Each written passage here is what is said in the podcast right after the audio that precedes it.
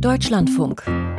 Corso. Kunst und Pop. Wer es auch lieber laut hat und sich zudem beruflich verändern will, demnächst wird in New York die Stelle des Nightlife Mayors frei des Nachtbürgermeisters oder der Nachtbürgermeisterin. Ariel Pallets hört nach fünf Jahren auf. Gefordert sind nun ein Bachelorabschluss und drei Jahre Berufserfahrung und dann könnte es losgehen mit dem Vermitteln zwischen Clubs und Politik und den Menschen. Weiteres aus der Welt des Feierns weiß wie immer Martin Böttcher in der Corso Club Kolumne. Mit das Schlimmste, was in einem Club passieren kann, ist ein Feuer. Schön, wenn es glimpflich ausgeht, so wie im Berliner Berghain Anfang des Monats. Feueralarm während des Closing Sets von LOL Snake. Wie die in Berlin lebende DJ per Instagram mitteilte, musste sie ihren Auftritt abbrechen, der ganze Club wurde geräumt. Genauere Umstände sind nicht bekannt. Das Berghain hüllt sich wie gewohnt in Schweigen. So richtig gebrannt hat es vor zwei Wochen im Dresdner Techno-Club Objekt Klein A.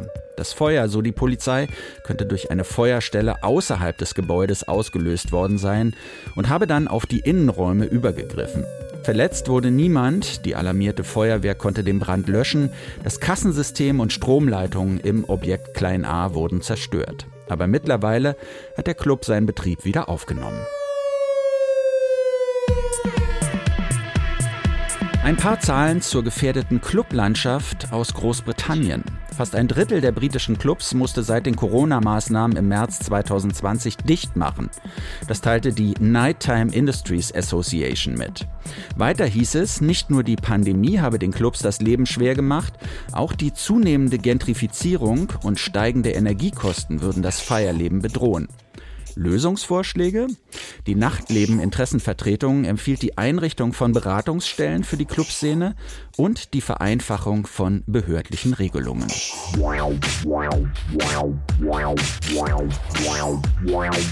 Helfen könnte vielleicht auch das, was gerade in Berlin ausprobiert wird. Die Jugendkulturkarte. Seit diesem Monat können sich junge Menschen zwischen 18 und 23, die in Berlin gemeldet sind, unentgeltlich diese Karte holen. Sie räumt einem ein Kulturguthaben im Wert von 50 Euro ein.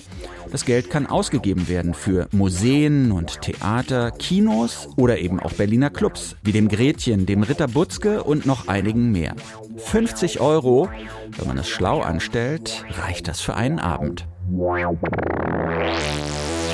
yeah, voll krass, Feuer!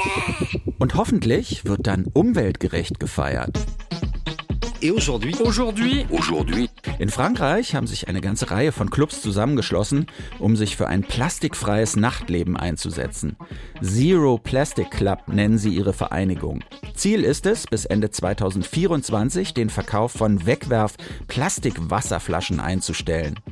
Zu den Unterstützern gehören bekannte Pariser Clubs wie das Badaboom, das Rex oder auch La Machine du Moulin Rouge. Man gehöre mit zu den größten Umweltsündern im Kultursektor. Dem wolle man entgegenwirken, auch wenn es noch keine entsprechenden gesetzlichen Regelungen gebe. Zwei Todesmeldungen aus dem Bereich der Clubkultur. Nur 44 Jahre alt wurde der Technoproduzent und DJ Ronny Richter. Er starb an einem Herzinfarkt. Richter war vor allem im Raum Düsseldorf unterwegs, legte härteren Techno auf, allein und auch als Teil des DJ-Duos Audiokontakt. Als Produzent schuf er Tracks wie diesen hier.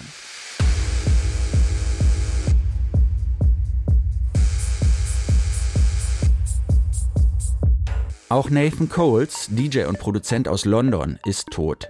Wie seine Söhne jetzt mitteilten, hatte er mit schweren psychischen Problemen zu tun und hat sich das Leben genommen.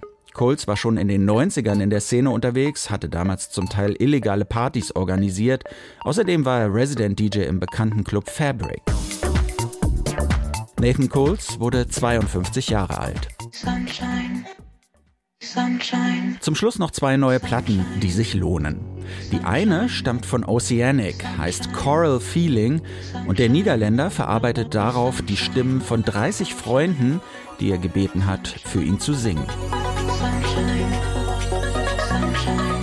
Das klingt zum Teil wie nicht von dieser Welt. Gelobter Gesang, plus mal mehr, mal weniger abstrakte Sounds, verspielt und verschachtelt und so noch nicht oft gehört. Die Stimmen, die Oceanic hier verarbeitet, wirken nicht maschinell oder seelenlos, das Menschliche bleibt erhalten. Sunshine.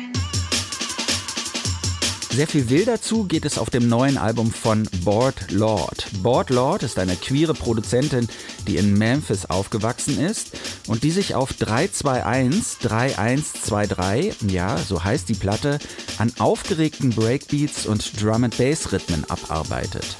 Auch hier kommen Stimmen zum Einsatz, aber es sind vor allem gesampelte RB-Gesänge, die in ihre Einzelteile zerlegt werden. Was der Titel bedeutet, ich vermute, es hat was mit der Programmierung von Drumcomputern zu tun.